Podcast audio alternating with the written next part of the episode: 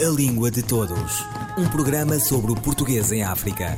Produzido por José Manuel Matias e José Mário Costa. Realizado pelo Ciberdúvidas da Língua Portuguesa. A Língua de Todos.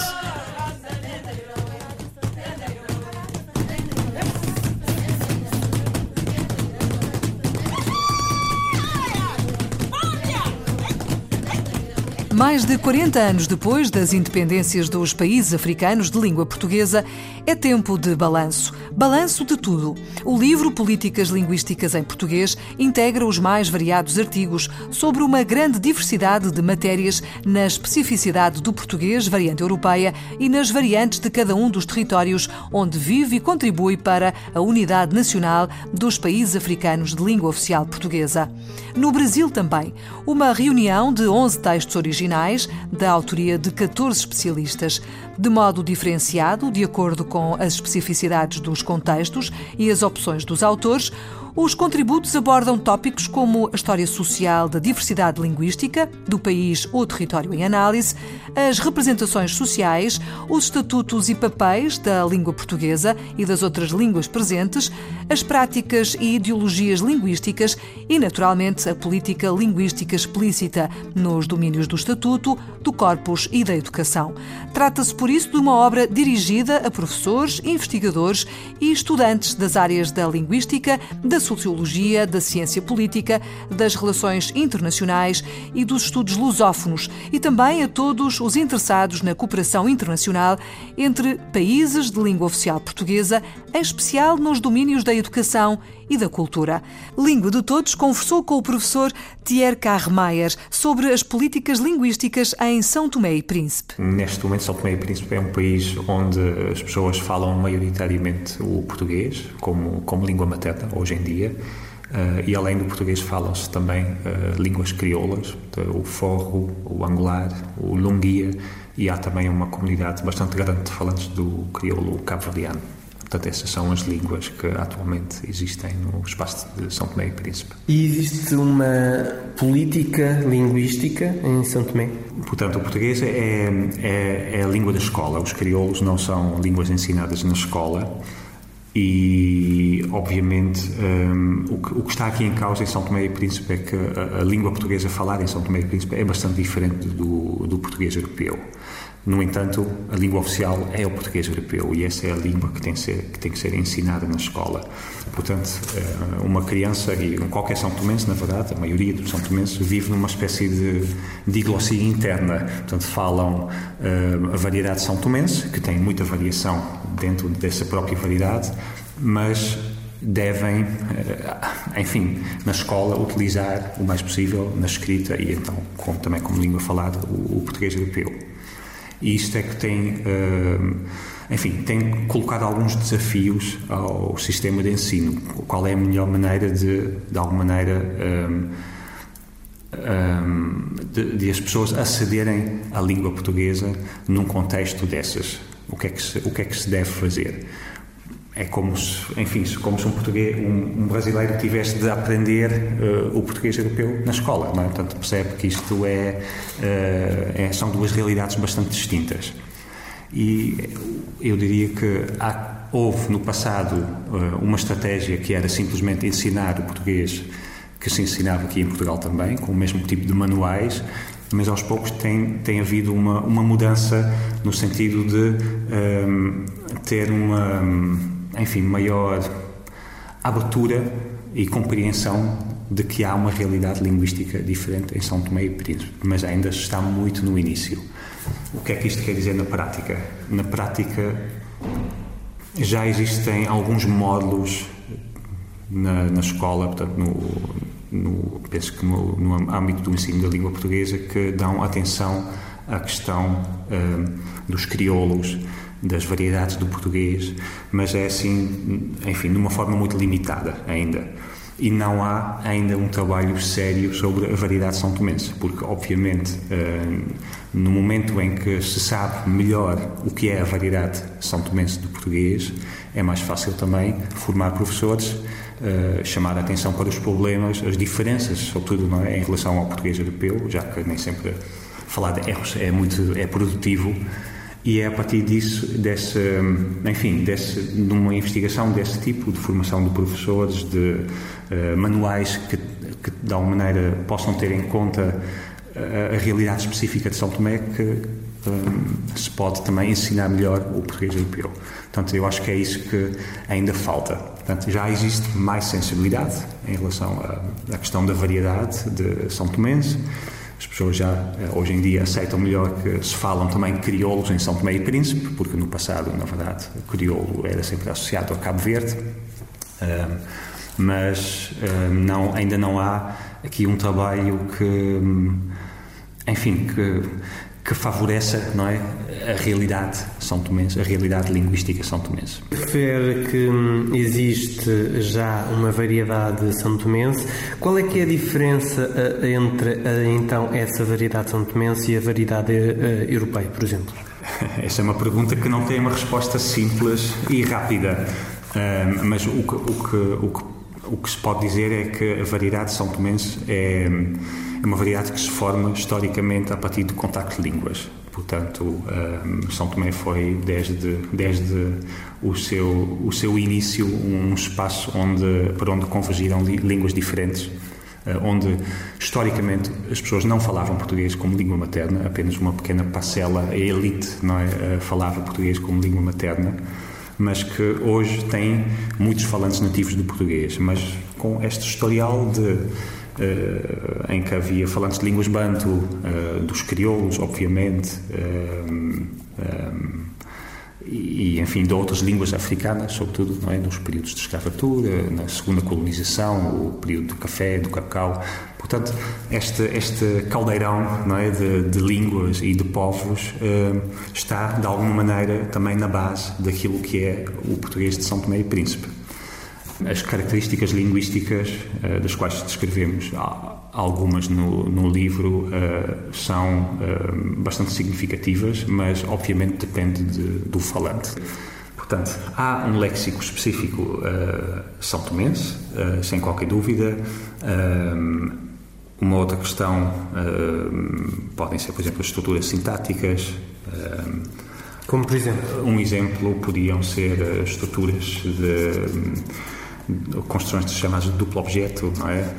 Eu dei João um livro, okay? que é uma estrutura relativamente frequente, não é? Em São Tomé e que é claramente divergente da, daquilo que é a norma do, do português europeu. Um, a questão da morfossintaxe, a concordância, não é? Coisas como os menino, vemos sobretudo que as pessoas menos escolarizadas uh, fazem menos concordância do que, do que as pessoas mais escolarizadas. Portanto, em geral, o que Uh, o fator de convergência com o português europeu é o grau de, de, escolarização. Portanto, quanto mais escolarizadas forem as pessoas, mais convergem em geral com uh, a norma do, do, português europeu. Mas há algumas características, uh, e agora, por exemplo, a nível da, da fonética, fonologia, que já são mais ou menos transversais à sociedade de São Tomé, portanto já não têm a ver com o grau de escolarização. talvez saiba que a realização do, do R uh, em São Tomé tende a ser cada vez mais um R que, posterior, não é? R, R, uh, em vez de uh, caro, carro. Portanto, isto é, é, uma característica que sobressai muito claramente nesse português e que é típico, sobretudo, das camadas mais jovens. Portanto, é uma mudança linguística relativamente recente que não se observa tanto na, nas pessoas, vá lá, acima dos 40, 50 anos, mas que é uh, muito comum nos jovens. Portanto, é algo que vai ficar porque esses jovens vão depois transmitir esse português aos seus filhos e temos então uma, enfim, uma, uma realidade linguística uh, que é diferente do português europeu e que às vezes também causa algumas dificuldades a nível da escrita, porque é como se fosse o R múltiplo do português, não é? os dois R's uh, que vamos ver em contextos onde uh, devia haver apenas um, um R. Thierry Carremaier, linguista e professor auxiliar na Universidade de Lisboa, coautor com Rita Gonçalves do artigo sobre línguas e políticas linguísticas em São Tomé e Príncipe. O texto integra o livro Políticas Linguísticas em Português. Estar mais próximo do teu olhar viajar nesse mundo que só nos teus olhos eu posso ver. Eu quero gritar, e ainda que me falte a voz, ou te dizer bem baixinho no ouvido: agora é a nossa vez. Vou marcar no meu corpo a frase mais bela que existe de amor. E prometer nos meus beijos que só nos teus beijos eu quero viver. E quando acordares,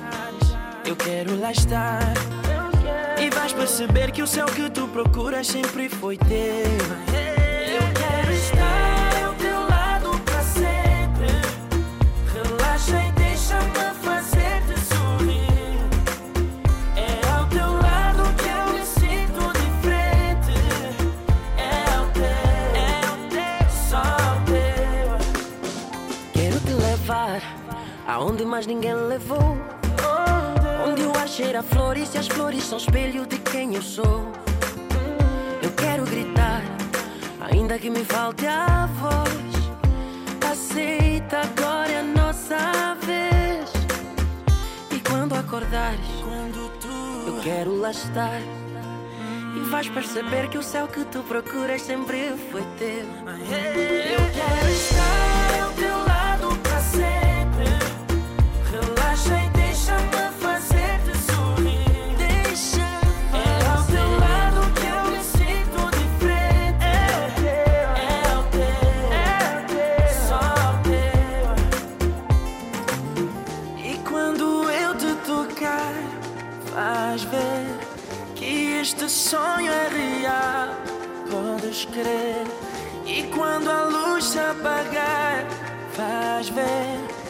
O nosso amor vai brilhar. Quando acordares, eu quero lá estar. E vais perceber que o céu que tu procuras sempre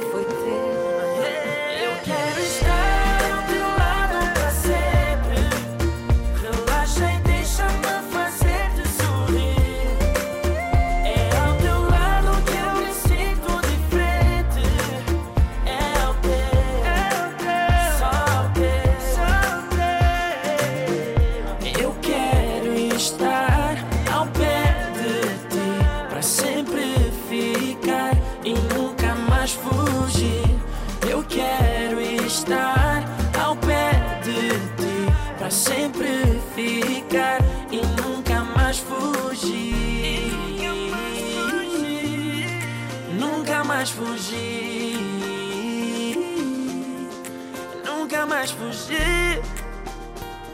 É. Nunca mais. Nunca mais fugir de ti. A nossa vez, conjunto Calema.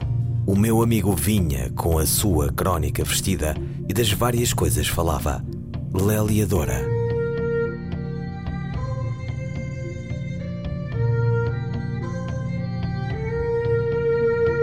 Cronigramas. A crónica de Ana Sousa Martins, esta semana sobre o ensino tradicional da gramática. Ensinar gramática. Apesar das várias tentativas e propostas teóricas para alterar o ensino da gramática, fazendo com que ela esteja implicada nas atividades de leitura e escrita a levar a cabo pelos alunos, a verdade é que é o ensino tradicional que vigora. Sabemos-lo pela análise de manuais escolares e de perguntas do, de exame do IAV. O ensino tradicional é o quê? É aquele que assenta na apresentação de terminologia e princípios que governam o uso padrão da língua, acompanhada de exemplos isolados, a que se segue a realização de uma bateria de exercícios de aplicação. Este ensino tradicional foi imune, portanto, a teorias que propõem o ensino da gramática através de um modelo indutivo, em que é o aluno que vai descobrindo padrões e regularidades na língua. Mas o ensino tradicional também foi indiferente a outro tipo de teorias, as teorias que advogam que se estude o mínimo de gramática por um máximo de benefícios, ou seja, teorias que propõem estudar-se apenas a gramática quando há bloqueios na leitura ou na escrita. Estas teorias pressupõem que o ensino tradicional da gramática poucos ou nenhums ganhos traz para os desempenhos comunicativos dos alunos. Mas será que é mesmo assim? Será que o ensino tradicional falha redondamente na ação de melhorar competências de uso da língua? Para responder, ainda que parcialmente, a esta questão, resolvi desenvolver um estudo em três escolas públicas do país, nos distritos do Porto e Viseu, envolvendo 120 alunos. O estudo visava várias tarefas da reescrita, nas quais os alunos, indiretamente, tinham de fazer uso de alguns conhecimentos sobre derivação. Os 120 alunos foram divididos em dois grupos. No grupo em que a derivação foi trabalhada, pelo modelo tradicional, houve um ganho em média de quase um valor. O grupo que fez as tarefas da reescrita, sem previamente ter estudado a derivação, apresentou resultados com um diferencial negativo. Apesar destes resultados não apresentarem uma diferença muito, muito acentuada entre um grupo e outro, eles são ainda assim significativos e sugerem que os alunos beneficiam da exposição a enquadramento estruturado de fenómenos linguísticos. O principal objetivo de estudos como estes é frisar que qualquer alteração que se queira implementar no ensino deverá partir dos resultados das práticas que estão há décadas no terreno e não da assunção a priorística de que aquilo que está está 100% mal. Ana Sousa Martins, crónica sobre o ensino tradicional de gramática. Um, dois, três, e... De Maria Manuela Margarido. Alto como o silêncio. A ilha te fala de rosas bravias com pétalas de abandono e medo. No fundo da sombra, bebendo por conchas de vermelha espuma que mudos de gentes por entre cortinas espessas de dor. Oh, a tarde clara deste fim de inverno, só com horas azuis no fundo do casulo, e agora a ilha, a linha bravia das rosas e a grande baba negra, imortal das cobras. Maria Manuela Margarido, poetisa de São Tomé e Príncipe. Maria Manuela Margarido é uma das grandes vozes discretas e injustamente esquecidas da poesia de São Tomé. Contemporânea de Alda Espírito Santo, a poetisa da resistência e da afirmação da identidade do seu país, Maria Manuela Margarido sempre adotou um tom mais discreto, nunca prescindindo de dizer em tom lírico, rigoroso, magoado, exaltante também o tempo e o ser das ilhas luxuriantes onde nasceu, o canto das suas gentes, a convulsiva história do seu país. Ouviram Língua de Todos, as despedidas de Filomena Crespo, João Carrasco, José Manuel Matias, José Mário Costa, Luís Carlos Patraquim, Miguel Roque Dias e Miguel Vanderkellen. A Língua de Todos, um programa sobre o português em África, produzido por José Manuel Matias e José Mário Costa, realizado pelo Ciberdúvidas da Língua Portuguesa. A Língua de Todos.